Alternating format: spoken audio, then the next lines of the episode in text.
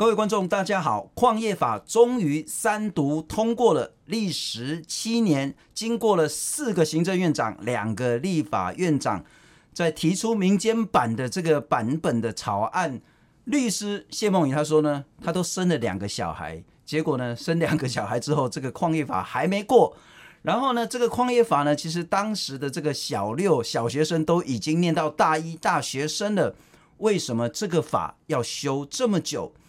这个法到底有什么重要？之前又有什么荒谬？我们今天邀请到修矿业法，这个真的叫做用他的青春，甚至用他的生命在修法的地球公民基金会的议题部主任黄静婷。静婷你好，大家好，信聪好，终于过了啊！是啊，所以你是二零一七年，嗯，那时候一读的时候，还是说更早之前，你们就一直在专注这个矿业法草案？呃、地球公民跟台湾满眼新竹生态协会两个呃环保团体，我们在二零一三年、一四年就开始关注一些采矿的个案，然后发现，哎、研究到后来发现太多个案有问题了啊，原因才是知道说是出现在矿业法上面。是我很简单讲哦，其实我们之前我在有话好说，我们也谈了好几次，我们的岛谈了更多次。那简单的讲，譬如说在花莲雅尼那个地方，然后他说，哎、不对啊。你怎么说？你要挖就可以一直挖，一直挖，挖了二十年，然后你说我要再继续挖二十年，诶，没关系，继续挖。你要再挖第六十年还可以挖，你要再挖八十年还可以挖。这个就是我们矿业法里面叫做万年条款。对，只要你想挖，生生世世挖一百年、两百年、五百年，只要中华民国还在，老共还没打过来，你就永远可以挖下去。所以我想请教第一个问题：万年条款。拿掉了吗？OK，呃，万年条款，呃，我们其实在这一次修法的一开始就已经很确定他会把它拿掉了。嗯、对，那拿掉拿掉部分有两个重要的，我们说的霸王很霸道的条款，一个就是刚刚新总讲的这个一直挖下去，那它是绑在这个矿业权上面，那这个矿业权它每二十年会算是一个期限。那到期之后，呃，过去的法条就是原则上核准他继续往后挖，往后延长。嗯、对，那这也是亚尼的争议所在。对，所以这一次的修法过的这个版本，就是说没有二十年无限展延这件事了。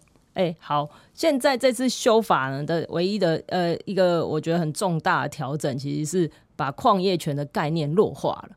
嗯、那个弱化就是它还是二十年一次，二十年一次，然后但是它的那个原则核准。哦，那有一些例外才会不让它往后延的这个条文已经拿掉之外，其实还有一个东西叫做矿业用地的核定。Uh. 哦，过去的用地啊，它只有地面的概念，它只有一个面积、一个范围的概念。那也就是说，在法律解释上，它可以只要核定这个面积之后，它往下挖多深都没有关系，可以一直挖到地心。Uh huh. 它只要核定一次就好了。是。那这次的求法就是把这个问题。把它框限起来，就是说我往下挖到多深是有范围、有限制的。我我这样听起来有一点点，我觉得怪怪的啦。哈。是因为当时大家最反对的就是像像是雅尼啊，其实不止雅尼，所有在挖矿有矿权的都是这样。盘古开天的时候，那中华民国政府给了你矿权。之后呢，生生世世五十年、一百年、两百年、五百年，你可以永永远远挖下去。因为讲说一次矿权是给二十年，对，你可以展延。政府呢必须要给，除非有所谓的什么是国家重大利益，但是呢很难。所谓的是国家重大利益，如果不给，政府还要赔钱。对，所以政府一定会给你二十年的矿权，再给你二十年，再给你二十年。雅尼就是拿到了八十年，而八十年后之后，他还可以再二十年。可是这一条其实没有拿掉，而是我们用另外一个叫矿业用地来去做限缩。对，那这样有用吗？他还是可以继续拿二十年。雅尼才刚拿到第二个、第四个二十年的嘛，哈。对，所以他还是可以拿到第五个、第六个、第八个、第二十个二十年啊。对，没错。哎、欸，那我我讲一下这个差别是什么哈？矿业权这件事情，它采矿这件事情，它其实是二阶段形成处分，他要先拿到矿业权，才能拿到矿业用地。那实际在开挖的是矿业用地。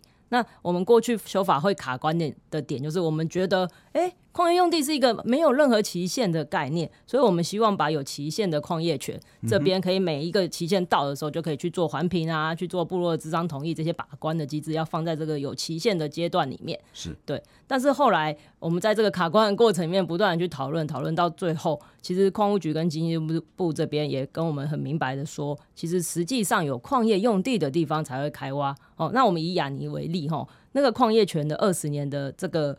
范围其实大概四百公尺，嗯哼，但它实际在挖的地方大概一百公一百公顷，是对。那这个中间的落差就是，呃，我们其实是希望每每往下挖到一个程度的时候，它可以停下来做评估之后，再来确定能不能往下挖。嗯哼，所以我们才会觉得，好，既然如此，那我们在矿业用地这边加更多的规则，更多的把关机制。那未来如果雅尼的矿权还在的时候，这个二十年还没到期，但是它的用地采完。哦，他要去再找一个新的用地，同在一个同一个矿业权里面再找一个新的用地开挖的话，他全部的事情都要重做。我这样比喻了哈，就是说以前挖矿的时候，我只要拿到矿权，我就可以挖，一直挖，一直挖，我只要不要变胖，嗯，我挖深就是一直讲说挖到地心呢都没问题。对。可是呢，现在的这个修法说，你依然有矿权，你依然可以申请展延，政府依然要给你核准，但呢，加一个东西说。你开挖的面积，在你开挖的所谓的总体的这个容量管制，对，去做限制。对，你挖的够多了，虽然你有矿权，但我依然不让你继续挖下去。对，如果你要继续挖，就是要做其他的，重重新拿到矿业用地才能继续挖。啊，这个地公可以接受？对，我们可以接受，因为所有的把关都放在这个重新拿矿业用地的这个阶段。啊，说实在，这也不是很难，为什么要修到七年呢？这简单的想法，恭喜仔，你让我想半天，我就想出来这个想法了。对啊，啊，这个就是过去大家在法理上，比如说矿业权展延是旧权利还是新权利的争执，就卡很久。然后呃，环评这件事情，我们要怎么在一座山从山顶挖到五百公尺之后，重停下来重新环评一次，再往下挖，这些在环保署或者是矿务局、经济部的脑袋里面，其实都觉得，哎，从来没有发生过这样的开发行为。好，那我们刚刚讲到说霸王条款里面这个叫万年条款，然后，但是霸王条款还有好多好多项。譬如说，我当你拿到矿权之后，嗯，我一直挖，一直挖，一直挖，挖到呢，整座山的头都没了，嗯，挖到说大雨一来呢，整座山就坍方，嗯，甚至万一啊哈，那个土石流很严重，把下面的村庄呢全部淹没掉，变成所谓的小林村再版都没有问题。包括说，如果我要挖这一块土地，这个是私人土地，然后呢，私人土地不允许我挖。我还说，呃，我认为这一块地多少价值，然后我就把钱放到法院提存，我就可以先挖再说。包括说政府如果不让我挖，政府还要赔钱给我，这种荒谬的霸王条款也通通都拿掉了吗？对，没错，就是刚刚讲到那个私人地主如果不同意，业者只要提存金额在法院，他就可以继续挖这块地嘛。那这个部分在新的法里面就会拿掉了，然后他呃业者在取得这个用地。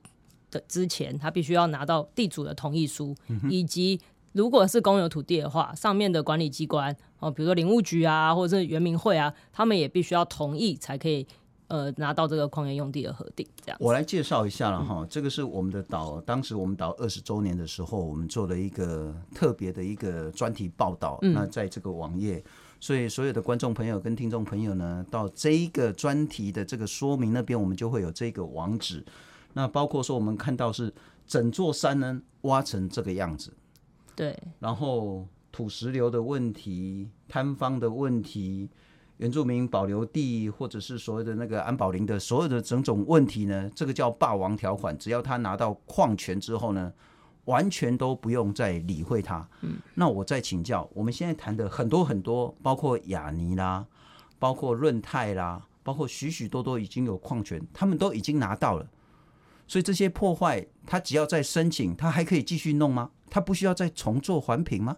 好，诶、欸，如果以大大家最熟悉的雅尼案为例，在修法之后，他在三年内必须要重新做环评。对，雅尼在花莲那个地方重做环评。对，没错。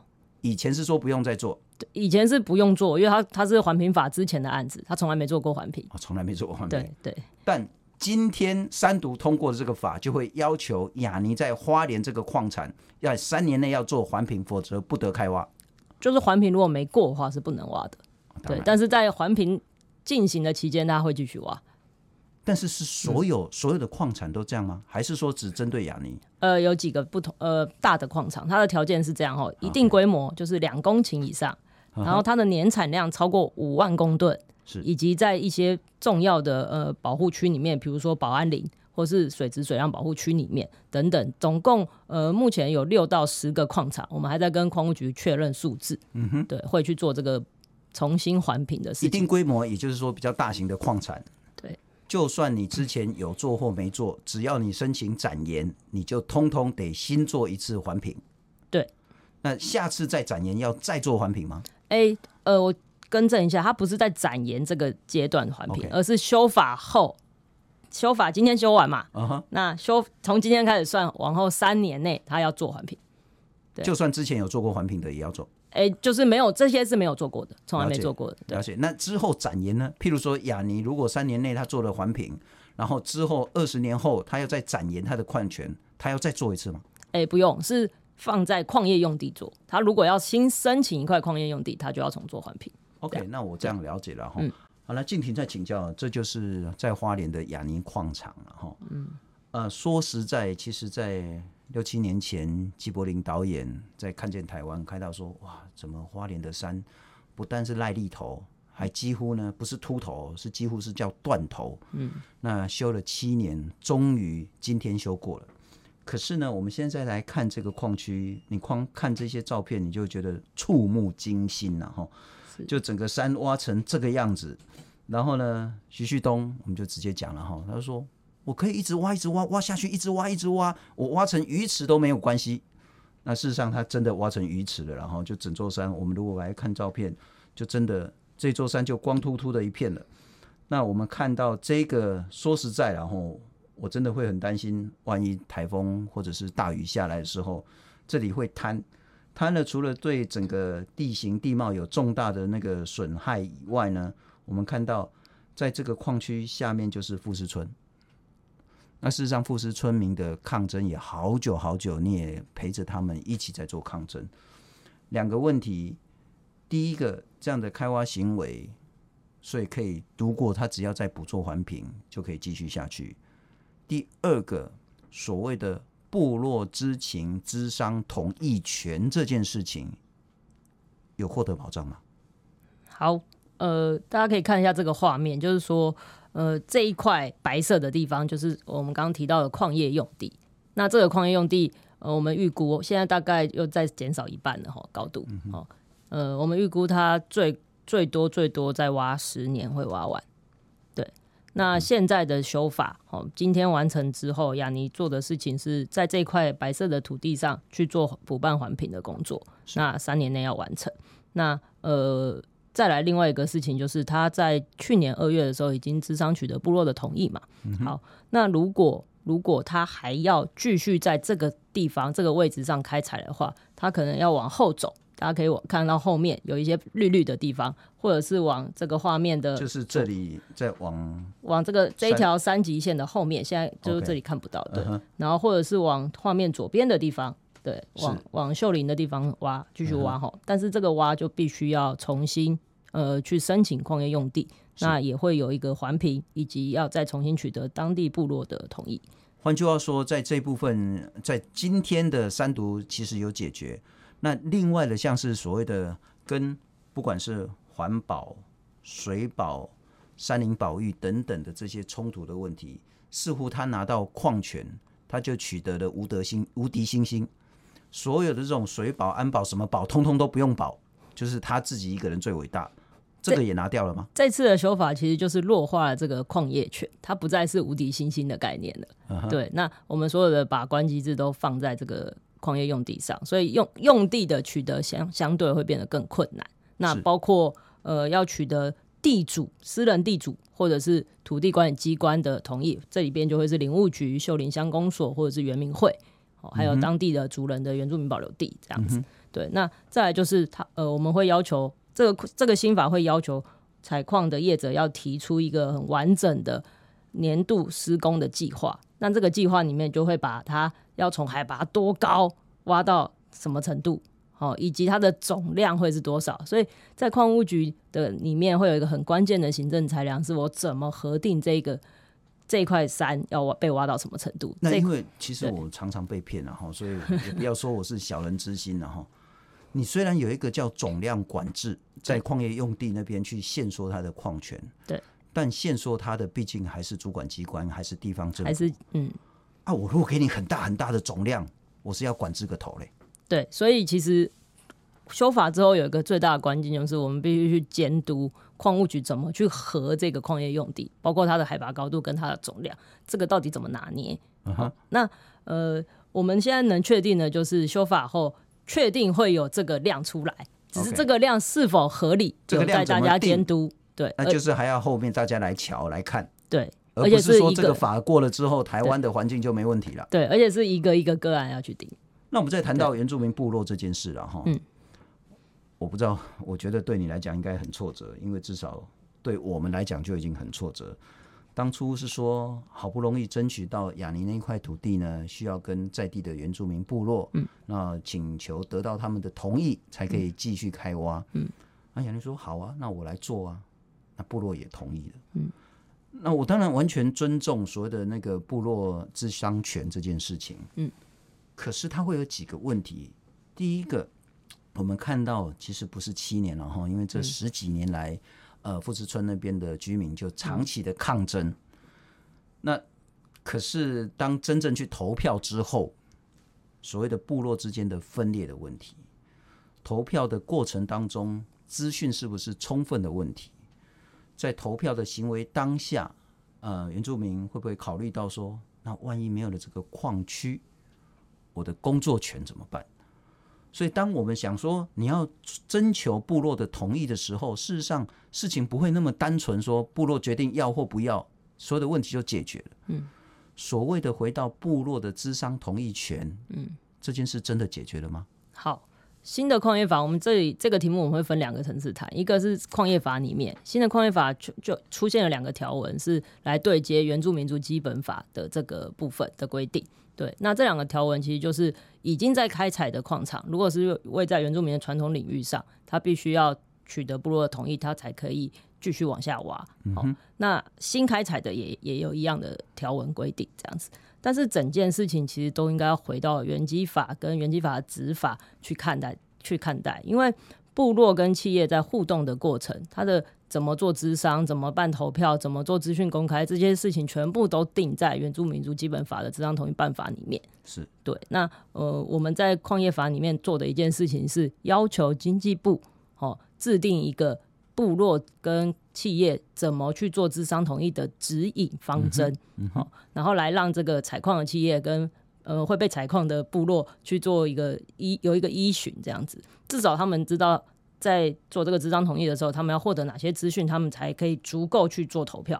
那静婷，也许我们就谈谈雅尼在复试的那个经验。嗯，那个经验凸显出什么问题？而这些问题现在被解决了吗？好，呃，我们说的资讯不公开、不透明这件事情，哈，在这个咨商同意的指引，然后矿业法里面的这个指引里面，其实是有要求业者要去公布他们至少要挖到什么时候，以及相关的呃环境风险，哦。但这个指引其实我们看有点不够满意，就是它还不是法律位阶，它只是一个有点像是一个行政规则或者是一个行政文书这样子的东西。对，但是呃，我们再拉高一点来看，就是所有的开发的行为，其实只有目前只有经济部在矿业开发上有做到这件事情。那始始作俑者或是釜底抽薪，最后其实还是要原民会这边去做更细致的，让协助部落跟企业去做互动。是是，对啊。好，那另外一个也要请教静婷，然后我们来看一下，这个是叫润泰，然后刚我们一直在讨论或者在骂雅尼，事实上不是只有雅尼啦，所谓的取得矿权，然后呢，其实开挖行为瞠目结舌的案子多的是。对，这个是润泰，呃，润泰在宜兰，应该就是在那个南澳乡，可是还蛮蛮里面的一个地方，它的矿区的情形。那两个问题还是一样要请教静婷，然后我们来看看这个矿区呢，其实跟雅尼一样挖的是那个真的是触目惊心，然后、嗯、那但是呢，这个也是会牵涉到原住民保留地或者是他们的那个传统领域的这些问题。好，那我再请教，假设哈，他没有办法取得环评通过，假设他的矿业用地的许可也没办法通过。也就是说，这个矿产这个矿区必须要关闭。嗯，关闭已经挖成这个样子了，所以不管它有没有继续再挖，只要大雨下来，它一定会造成灾害。那怎么办？就是说，我们不能只限说他说不该挖，他就不能继续挖，是，而是说他当他不能继续挖之后，他总要收尾吧。就像说我们核电厂如果除役之后，不是大家拍拍屁股都走人，除役计划要出来，对，关厂计划在这里面有吗？呃，矿矿业法修法之后，有要求业者去提出矿场关闭计划，在他还没挖之前就要提出来。对，那那个矿场关闭计划跟现行还没修呃旧的法规。只有环境整复会有不太一样的状态，哈。那究竟环境整复它是依循水土保持计划，那这个水土保持计划跟矿场关闭计划之间会有什么联动？哦，这个也是我们后续要追踪的部分。因为矿场关闭计划，我们其实有提出说需要有环境整复，要有质生复育，甚至要有劳工的安置，这些内容都要进来，就是生态面、环境面跟社会面都要进来。是对，但是这些事情也只能在矿业法修完之后的执法里面去定制，去定定定它。所以我们也还有很多事情要继续监督跟要求，这样。所以现在其实只是说迈向正常化台湾的第一步而已了哈啊！所以其实后面不是说现在就一帆风顺。刚我们谈到说你的总量管制、你的矿业用地，你要如何许可，你的标准要怎么弄，其实那还是很大的一些问题。然后如果说他没拿到许可，那这个官场计划要怎么拟，要怎么执行，又是一个问题。如果他拿到许可，他要如何依循所谓的他之前所开出的这些承诺跟法规来去执行，这也是一个问题。不，近题我们来看看了哈，这是我们导做的一个专专题的网页，这是两千零一年在花莲和平水泥矿区的情形，看起来还好。然后呢，这是零一年的，经过了拍谢哈。经过了十年之后呢，山就开始平了。然后呢，这是一六年的时候，整个那个情形呢就会更惨。然后我们来看看，原本山应该是红色虚线这边了，啊。对。哦，啊，就是硬生生的就就消失在地球上了这样子。但我我还想问两个问题了哈，这个法通过会不会让这些？大矿区没关系，我可以很厉害，找很多人来写 paper，来来去做一些研究，来去跟部落沟通。但小矿区可能就活不下去。对，我们修这个矿业法，其实有一个很大的前提，就是我们不是要让所有的矿场彻底的关闭。对，因为我们知道台湾其实还是有挖矿的需求。对，那但是加上了这些环境保护啊，或是一些程序，有一个目的是要让。过于倾向业者的这个制度可以平衡一点，嗯，但是加了这些环境保护啊，或者是各式各样的评估，它确实会垫高采矿业者的成本。那它背后的影响就会是，可能越有资本的企业越有机会存活下来，嗯，对。那小资本的矿场可能就会慢慢的因为不敷成本而收掉。那但是对我们来说，如果要以管理质呃品质来说，大的企业确实有办法做的比较到位。了解，这可能是后续一个影响。第二个影响，因为我看今天林淑芬也有特别谈了哈，就是说，呃，不是要毁坏掉水泥业，对，但会不会对于包括这些矿区的劳工们，对水泥业，对整个台湾的矿业，可能这个矿业法会有很大的负面效应？诶、欸，其实我觉得看你从什么观点来看这件事情哦，因为我们刚刚有提到嘛，是要让过于倾斜的这个天平可以稍微平衡一点。那这个现在的采矿业者其实都背负了一个破坏山林、欺负原住民的骂名，对。但是透过这个法去平衡这件事之后，我相信未来在水泥业的从业人员或者这些矿业的从业人员，他们就可以比较抬头挺胸的说，其实我们都有完成这些程序，我们并没有。我有环评，我有部落咨商，我什么事都做了，啊、不要再骂我了。这样子，我是合法合理的赚钱，至少都是被评估过的。对，但我想就是说，啊，说实在的哈，对我这种金鱼脑来讲，我不是很能理解 是非对错这么简单、这么清楚的一条完全不适用在现代社会的法令。只要你在 N 年前取得矿权。你就可以无限制的开挖下去，只要你取得矿权，你就可以说凌驾了环评，凌驾了水保，凌驾了所有的这相关的法律。然后呢，如果政府不让你继续挖下去，政府还要赔钱。这种是非对错这么简单的一条法，要修七年，要历经四个行政院长、两个立法院长，到底问题在哪里？为什么要搞这么久？搞到地球公民协会都会被骂说是中共同路人。好，呃，我想要跟听众朋友说一个观念哈，就是我在这个七年的修法历程里面，我的感受是这样，就是说，呃，在民主社会里面，我发现每一个人，不管是总统还是立法院长，甚至经济部长或是矿务局长，每一个人的权力都非常非常有限。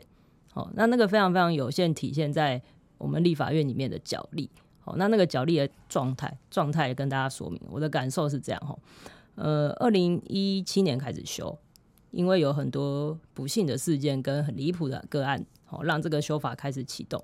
但是启动不到一年，它就停下来了。那个停下来很很明确的，我们知道是呃采矿的业者也有也有一个角力的力量在这个立法院里面。对，好，所以在大家讨论这些很不合理的条文，其实所有人都可以接受不合理的条文要被拿掉。是，但是一些我们刚刚一直不断的在讨论的那些。呃，加强管制的东西就开始有很多呃阻力了，对，uh. 因为对采矿业者来说，他们当时呃投资这个矿场的开采，他们有很多很多的投资在里面，很多的金额很大笔的积聚都在里面。那对他们来说，他们很担心这个法修过之后，这些管制进去之后，让他们完全会血本无归。哦，当然我并不同意这个观点，但是我可以理解他们的心情是什么。嗯、哼对，那在那个二零一七年的时候，其实我们也因为要修法，去揭露了一个政治献金的一个资讯出来。我们把水泥业有投资哪一些候选人、哪一些民意代表的这个政治献金的资讯公布在网络上，诶，其实也造成了寒蝉效应。就是说，很多委员根本不敢来修这个法，他们会觉得是不是我。拿了这个政治献金，大家就会觉得我来修法是要帮业者护航，哦，这是有一个很很强大的对他们来说的影响，哦，这个部分我也我也感受很深，哦，不是、啊，那，那看你怎么修啊，就是说，譬如说徐旭东如果有给你政治献金，可是你是按照所谓的人民期待的，好好兼顾环境跟水泥业开发，对。这不会有人骂你啊，是，但是所以他就干脆用消极的杯葛这样。其实，其实有一些委员，他即便拿了这些水泥业的政治献金，那他在修法的时候，他可能会替在水泥厂工作的劳工讲话。哎，这时候他可能就会被质疑说，你是不是在偏袒水泥业者？哦、但是他可能大家社会大众比较不会那么细致的去判断说，他到底是在为谁？他可能不是为水泥业，他是为在水泥厂工作的劳工。哦，那这个社会氛围，我觉得让这些委员有点。就闭上嘴巴了。那这个闭上嘴巴，我们看到的就是在矿立法院里面，矿业法是一个几乎没有委员要讨论的法案。哦，没有委员要讨论，其实这个法就没有办法在没有共识的情况下一直往下走，因为那个共识是需要一直谈出来的。我记得，对，二零二零年的时候，嗯、小英要竞选连任，嗯，那好不好死不死，他的那个竞选总部就在你们的办公室旁边，这样子。所以你们就挂了布条，叫做“小英不修矿业法”，嗯、然后你们就被骂到臭头了。嗯、然后开始说啊，你们这样啊，难道要让那个蓝营当选吗？然后你们就是中共同路人啊，等等的。嗯、那后来我们也找了地公来讨论这件事情。嗯，可是我还是想问的是说，所以我我不认为你刚刚讲的那个是关键。嗯，我不认为说，因为有一些委员拿了所谓的不管是徐旭东或是其他的那政治现金。他就不敢讲，使得这个法推不过。我还是认为中间有一些很重要，不管是叫做利益纠葛的问题，是派系政党考量的问题，乃至于我也看到说有一些好像用更进步的概念、更进步的这些法条，然后让大家动弹不得，才会卡死这个法案。好，七年来到底遇到什么重大的困难，而让我们可以作为借鉴的？我刚刚提的其实就是一七年、二零一七年、一八年的事情。我觉得我自己判断是比较早期会卡住，本来就要过了，突然卡住的原因可能是因为这样。但是我们在后面一八年开始有更多讨论，跟在这个案子进到了呃委员经营委员会里面审完之后，它有一个冷冻期。那那个冷冻期结束之后，理论上就可以进到院朝野协商了。是，但这个冷冻期一动，从二零一八年的五月动到了二零一九年的四月，它其实动了整整一年。那那时候，呃，可以排案的委员叫做廖国栋委员，他就是一直用那个原住民的条文没有共识为理由来把这个冻结。那这个冻结其实让行政机关跟立立委之间根本没有任何空间去讨论它。嗯，哦，所以其实这个没有共识的东西就推不动。那接下来其实还有一个很明显的事情，我也让大家知道一下，在二零后一八年卡住之后，一九年就立法院的那个委员的任期到期之后，我们就丢了布条嘛，然后有这个中共同路人的这个这个事件，对，然后到了二零二零年第十届开始啊，其实亚亚尼这个案子其实也很关键，就是说他在呃去年的二月，好获得了那个部落的同意之后。同个月份，正院版就出来了，新的正院版就出来了。哦哦，我们的解读就是这个时间搭配的非常的完美。哦，我不知道你的解读是什么解读，但是我的解读是不是说，因为雅尼拿到了矿权了，所以事情就可以走下去？呃，我的解读也是一样的，对，就是雅尼这边的呃法院要求他做的事情，他已经关卡解锁了，所以事情就往前走了。对，那这个往前走就体现在行政院的版本跑出来，然后开始立法院动起来了，这样子。对，我还是有一点不同意，你是说我不认为说单一一个立委，就算他是召委，嗯，他就可以卡住一个法案卡那么久，嗯，更何况那个立委并非执政党，嗯，所以我我想问的是说，从这次矿业法修法这七年的过程当中，我们可以看得出来，极大的财团他对于立法院。是有极深的影响力吗？没错，没错，我们可以这样说。就从雅尼的案子来看的话，我觉得确实是这样。不管他是哪一党，不管是哪一党的，也许小党影响不大，因为小党也没什么影响。对，而且对小小党其实扮演的比较是关键的那个条文的推动。Uh -huh. 对，就是呃，执政党跟在野党之间，如果有一些委员他们愿意在关键条文上坚持的话，那小党的。的推力啊，他他至少他可以把这个有问题的条文或卡住没有共识的条文特别提出来，然后这时候不同党派的委员，包括执政党委员，只要一想法是一样的，就有机会往。那那个矛盾大概就是说，当然也会觉得怪怪。那如果说真的是那个，譬如说徐旭东或是谁对立法有那么大的影响，为什么这个影响在今天又消失了？